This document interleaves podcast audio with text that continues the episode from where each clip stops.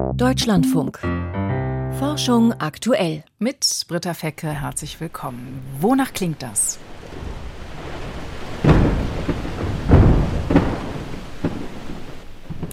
Vielleicht an ein Feuerwerk erinnert, ist tatsächlich Schelfeis, das in der Antarktis zusammenbricht. Was die Region außer der Erderwärmung gefährdet, das schildern wir gleich. Außerdem tauchen wir ab in Flüsse und Gewässer, in die Kinderstube der Kannibalen, wo Fischväter ihre Brut vertilgen. Doch zuerst geht es in tiefe Gesteinsschichten. Die Speicherung von CO2 in unterirdische Systeme ist zwar erprobt, in Deutschland aber umstritten. Doch in dieser Woche hat Bundeswirtschaftsminister Habeck angekündigt, die CCS-Technologie bald bald auch hierzulande einzusetzen, um die Klimaziele, also die Minderung der CO2-Emissionen zu erreichen. In anderen Ländern wie Norwegen wird Kohlendioxid schon länger in den Untergrund gepresst. Geeignet sind unter anderem ausgeschöpfte Erdgasfelder. Denn wenn brennbares Erdgas über Jahrmillionen in unterirdischen Gesteinsschichten bleibt, warum nicht auch CO2? Das wollte ich von der Leiterin des Deutschen Geoforschungszentrums, Professor Sanne Bauter, wissen. Zuerst habe ich die Geophysikerin aber gefragt, wo in Deutschland eigentlich geeignete Gesteinsformationen liegen, um CO2 langfristig einzulagern. Ja, das sind an verschiedene Orte in Deutschland. Aber das meiste würde ich sagen, das größte Teil, wo CO2 gespeichert werden kann, ist, was wir das norddeutsche Becken nennen. So, das ist im Norden von Deutschland. Und da, da gibt es ja, im Untergrund eigentlich viel geeignete Möglichkeiten, um CO2 zu speichern. Und auch eigentlich in großer Menge. Was macht denn den Untergrund geeignet, um CO2 zu speichern? Ja, das ist eigentlich das Gleiche, wie wir auch ähm, Erdgas speichern. Es muss natürlich die Möglichkeit geben, ein, ein Gas in den Untergrund einzubringen und dass es dann auch dort bleibt. Und so meistens, wie es auch bei Erdgas ist, und das ist das Gleiche für CO2 zu speichern, es muss ein Gestein sein, was eine gewisse, ja, was wir Porosität nennen, hat, so, so dass es kleine Räume hat, äh, Möglichkeiten, Gas oder Fluide aufzunehmen. So zum Beispiel ein, was wie ein Sandstein. So, das sind so kleine Sandkörner, die zusammengeklebt sind und da gibt es immer ein bisschen Platz dazwischen, wo dann ein Gas gespeichert werden kann. Und dann ist es natürlich im Untergrund, aber wir müssen natürlich auch vermeiden, dass es dann wieder hochkommt. Ähm, so es braucht dann ein, ein Schicht darüber, die das abdeckt, wie, wie, ein, wie ein Ton zum Beispiel. In Niedersachsen und in Schleswig-Holstein gibt es ja viele ausgeschöpfte Erdgasreservoirs. Sind das geeignete Räume, um dort CO2 zu verpressen? Oh, absolut. Weil in diesen Erdgaslagerstätte hat ja das, das Erdgas ist oft schon Millionen Jahre da gewesen. Wir haben es dann rausgeholt. Aber ähm, dann können wir natürlich auch gut ein anderes Gas wieder reintun. Das war ja immer schon da, jetzt ein anderes Gas, aber die, die, sind sehr geeignet.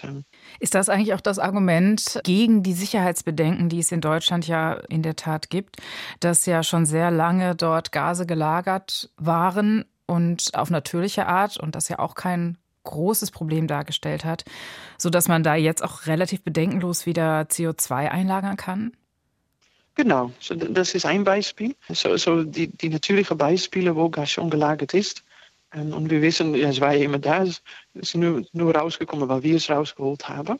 Aber das andere ist auch das von, von CO2-Speicherung ähm, in, in viele Länder wie ähm, Norwegen, auch Nordamerika, Australien, jetzt schon Jahrzehnte Erfahrung mit Speicherung von CO2 im Untergrund existiert dort auch gezeigt wird, dass es ja, sicher ist und verlässlich möglich ist.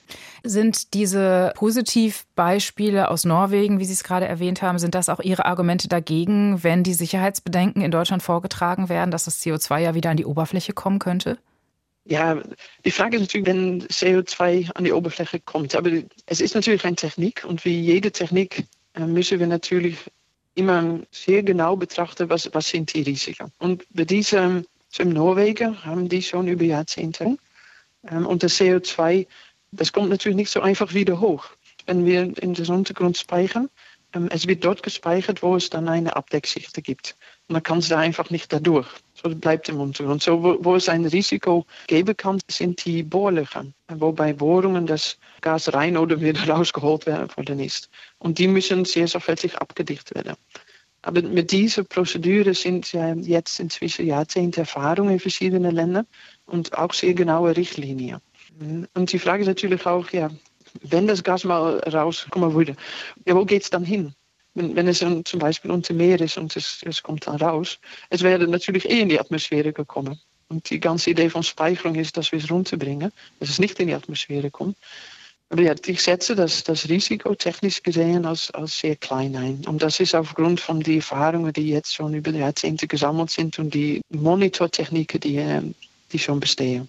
Sie haben ihn ja gerade schon erwähnt, den Meeresgrund. Wie geeignet wäre der? Ist der vielleicht sogar geeigneter als terrestrische Gebiete?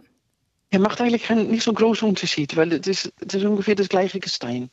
Das Vorteil vom Meeresgrund ist natürlich, ja, es ist nicht dort, wo wir wohnen. Und ich denke, eine Sorge, die, was, was ich gesehen, gelesen habe in Deutschland, ist ja, wenn CO2, wenn es dann doch schief geht und es kommt hoch, es entweicht, ähm, dass es dann im Grundwasser kommen kann.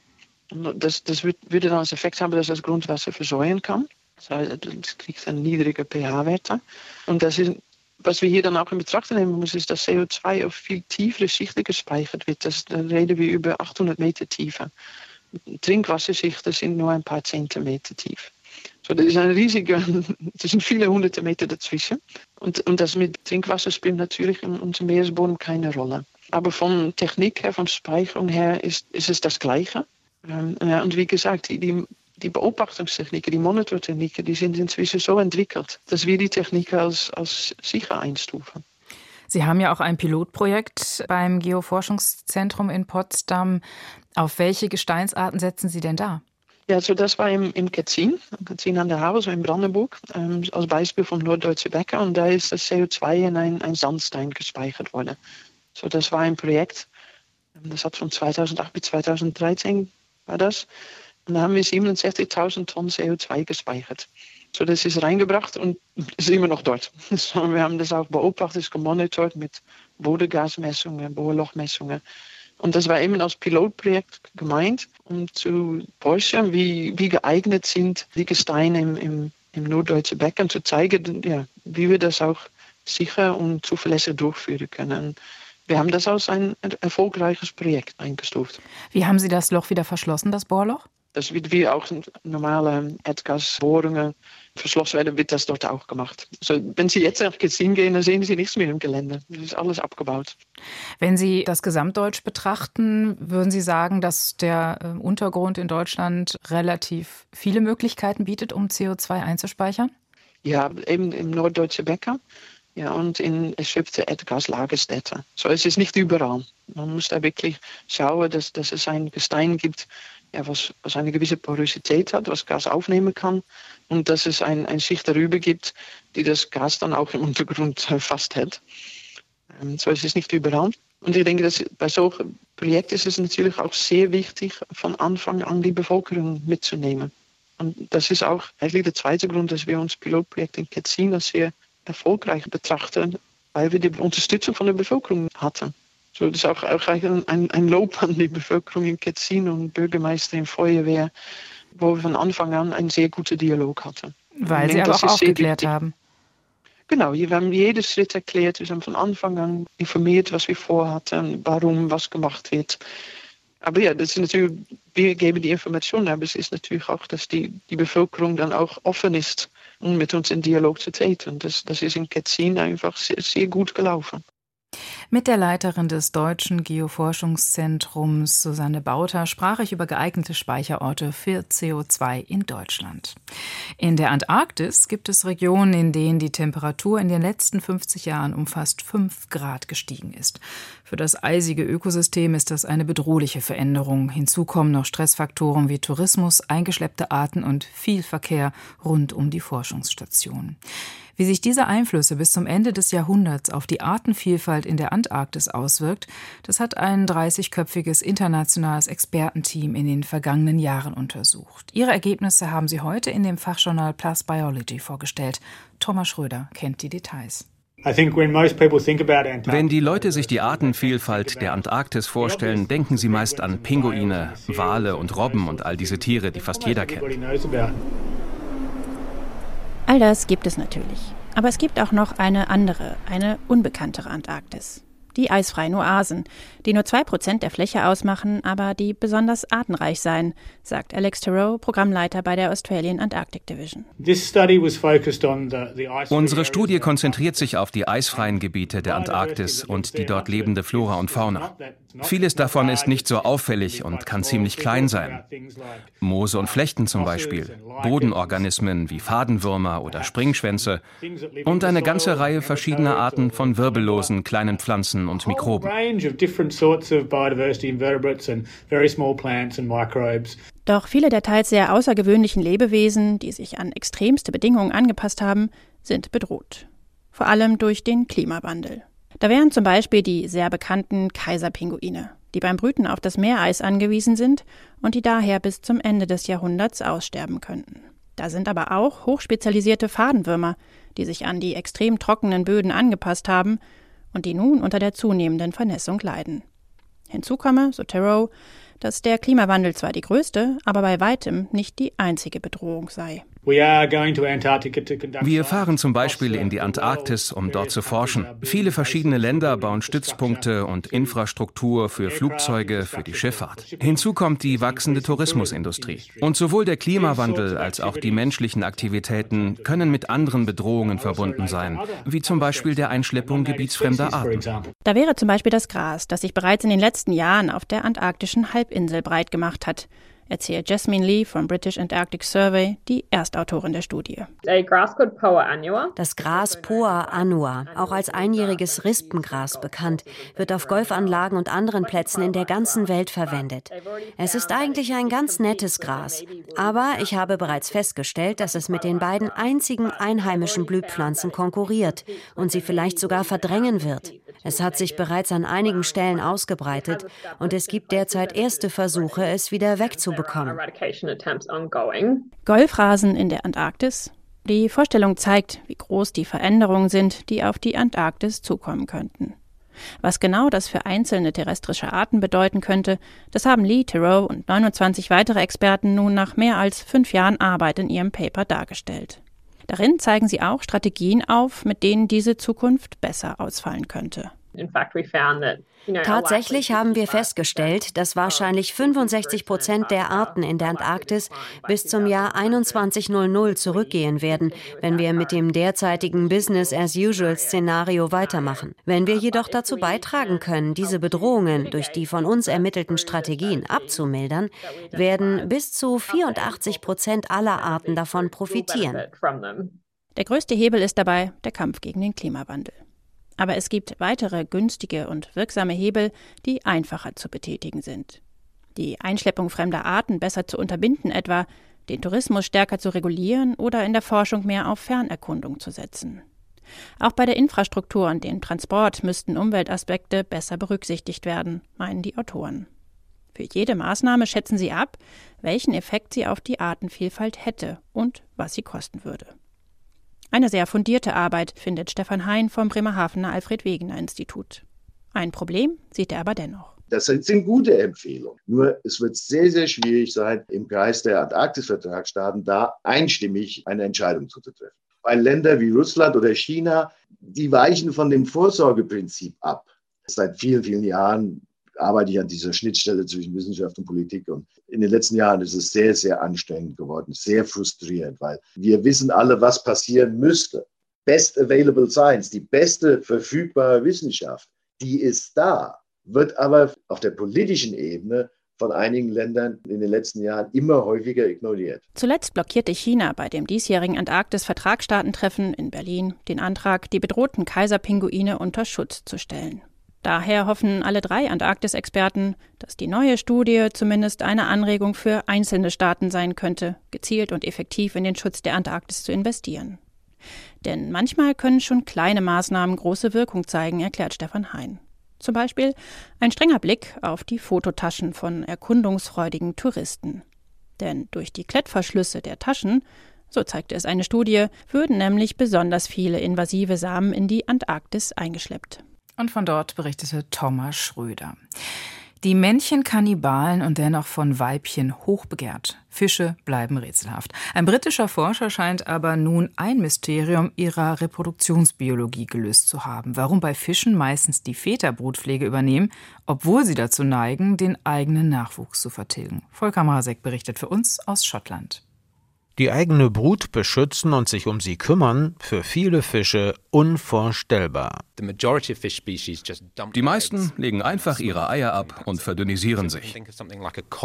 That's exactly the strategy that that uses. Für den britischen Biologen Jonathan Green von der Universität Oxford sind die Ausnahmefälle dafür umso spannender. Brutpflege kommt nur in rund 10 Prozent aller Fischfamilien vor. Aber das Interessante daran ist, in den meisten Fällen kümmert sich der Vater um den Nachwuchs und nicht die Mutter. Das ist sehr ungewöhnlich, wenn wir das mit anderen Tiergruppen vergleichen. In Studien ist das Phänomen bisher bei über 40 verschiedenen Arten beschrieben, im Ozean wie auch in Flüssen, bei Schleim- und Schildfischen zum Beispiel, bei Riffbarschen, Groppen und Stichlingen.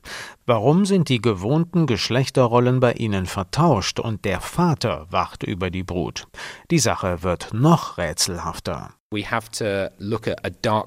Diese Form der Brutpflege hat eine dunkle Seite.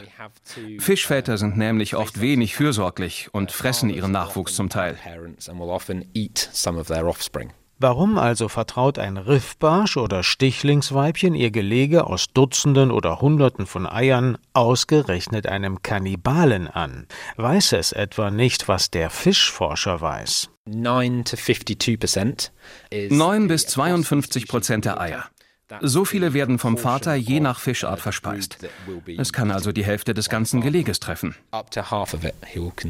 Und was hat eigentlich das Männchen davon, wenn es den Haufen hütet?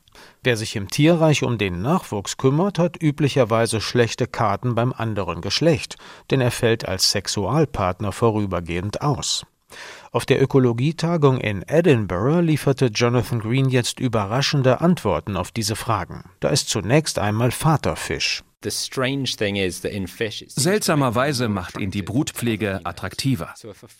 Wenn ein Männchen in seinem Territorium bereits Eier hütet, steigert das das sexuelle Interesse anderer Weibchen, sich mit ihm zu paaren. Und das liegt wohl gerade daran, dass die Fischväter zu Kannibalismus neigen.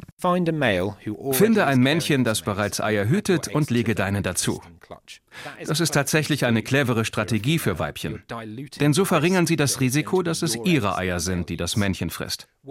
In unseren Untersuchungen konnten wir zeigen, auch wenn immer mehr Eier hinzukommen, bleibt die Menge, die ein Männchen verspeist, doch immer gleich. Mit steigender Größe des Geleges frisst es also relativ gesehen immer weniger Eier. Deswegen nutzt es einem Weibchen, wenn es seine Eier einem schon bestehenden Gelege hinzufügt. Die Wahrscheinlichkeit, dass ihr Nachwuchs gefressen wird, ist dann geringer. Die spanische Meeresbiologin Lucia Ian war von dem Vortrag ihres Fachkollegen ganz angetan. Sie forscht selbst über das Sozialverhalten von Fischen. Jonathans Ergebnisse sind sehr interessant. Denn in der Reproduktionsbiologie fragen wir uns schon lange, wieso Fischmännchen Eier hüten. Jetzt wissen wir, was sie und was auch die Weibchen davon haben. Das ist schon ein großer Durchbruch. Wundersame Unterwasserwelt, Fischväter, die Kannibalen sind und dennoch hochbegehrte Sexualpartner. Und jetzt ist es Zeit für unsere Meldung von und mit Lukas Kohlenbach. Bestimmte Gehirnbereiche, die eigentlich für die Motorik zuständig sind, können die Schmerzwahrnehmung beeinflussen. Diesen Mechanismus nutzen Ärzte schon länger bei dem Verfahren der tiefen Hirnstimulation. Dabei kann eine Reizung der motorischen Großhirnrinde therapieresistente chronische Schmerzen lindern. Doch welche Nervenbahnen genau diese Linderung vermitteln, war bislang nicht bekannt. Ein Team der Universität Heidelberg schaltete mithilfe genetischer Veränderungen bei Mäusen gezielt verschiedene Nervenbahnen an und aus. Im Journal Science schreiben die Wissenschaftler, dass vor allem die beiden untersten Schichten der motorischen Großhirnrinde zu der Schmerzlinderung beitragen. Die gezielte Stimulation dieser Bereiche könnte die Therapie von chronischen Schmerzen verbessern. Künstliche Intelligenz kann Menschen mit Alzheimer erkennen. Die Demenzerkrankung macht sich nicht nur mit Gedächtnisstörungen bemerkbar, Auch die Sprache der Betroffenen wird auffällig. Sie machen häufiger grammatikalische Fehler und sprechen Wörter falsch aus. Diese Muster lassen sich mit künstlicher Intelligenz analysieren. Forscher der Drexel University im US-amerikanischen Philadelphia haben getestet, wie gut das Programm ChatGPT Menschen mit Alzheimer erkennt.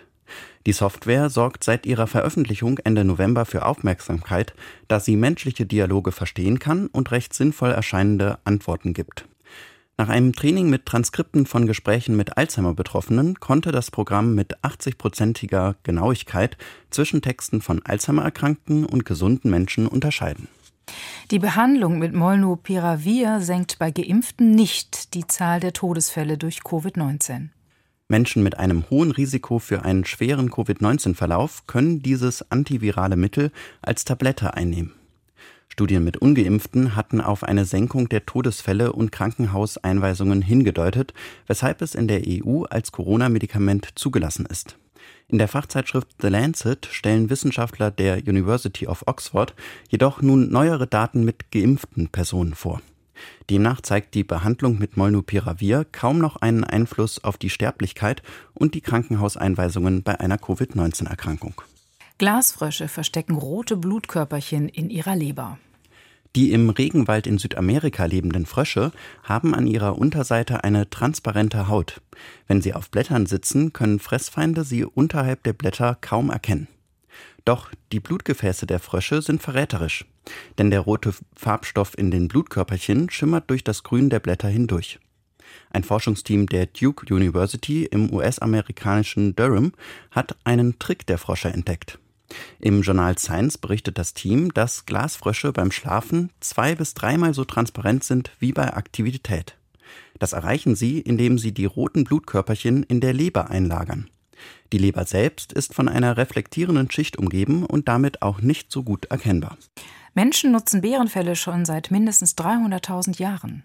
Das legen Schnittspuren an den Fuß- und Fingerknochen eines Höhlenbären nahe, dessen Überreste Wissenschaftler in einer altsteinzeitlichen Fundstelle im niedersächsischen Schöningen entdeckt haben. Schnittspuren an Tierknochen zeigen normalerweise, dass Menschen das Fleisch des Tieres gegessen haben. Doch an Hand- und Fußknochen ist kaum Fleisch zu gewinnen.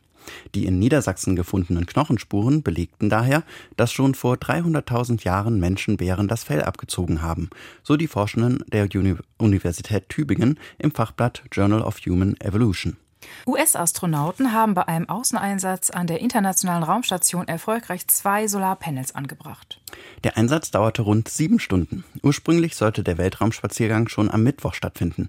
Wegen der Gefahr durch vorbeifliegenden Weltraumschrott musste die US-Raumfahrtbehörde NASA den Außeneinsatz aber verschieben.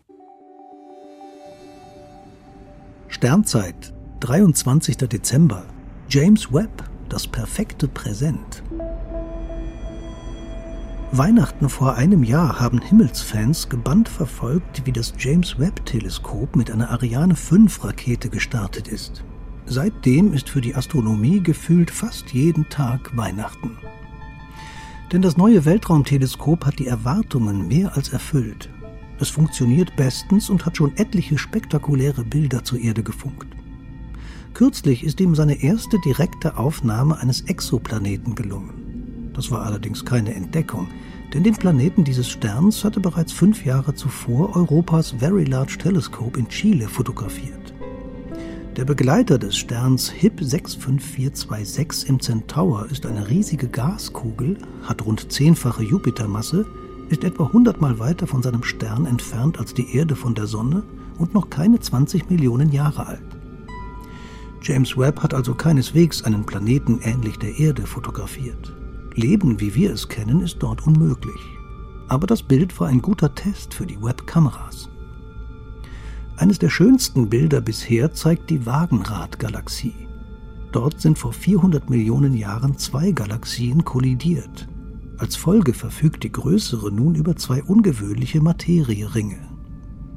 Vom kleinen Ring nahe dem Zentrum erstrecken sich regelrecht Speichen zum äußeren, fast pinkfarbenen Ring. Das Teleskop zeigt wunderbar die Gas- und Staubwolken, in denen gerade Sterne entstehen. Im kommenden Jahr wird die Arbeit mit James Webb mehr und mehr Routine. Und dann purzeln nur so die himmlischen Geschenke. Hier im Deutscherfunk erwartet Sie gleich meine Kollegin Birgit Becker mit Wirtschaft und Gesellschaft und dem geplatzten Immobilienverkauf bei Galeria Kaufhof. An dieser Stelle verabschiedet sich Britta Fecke und wünscht noch einen schönen Abend.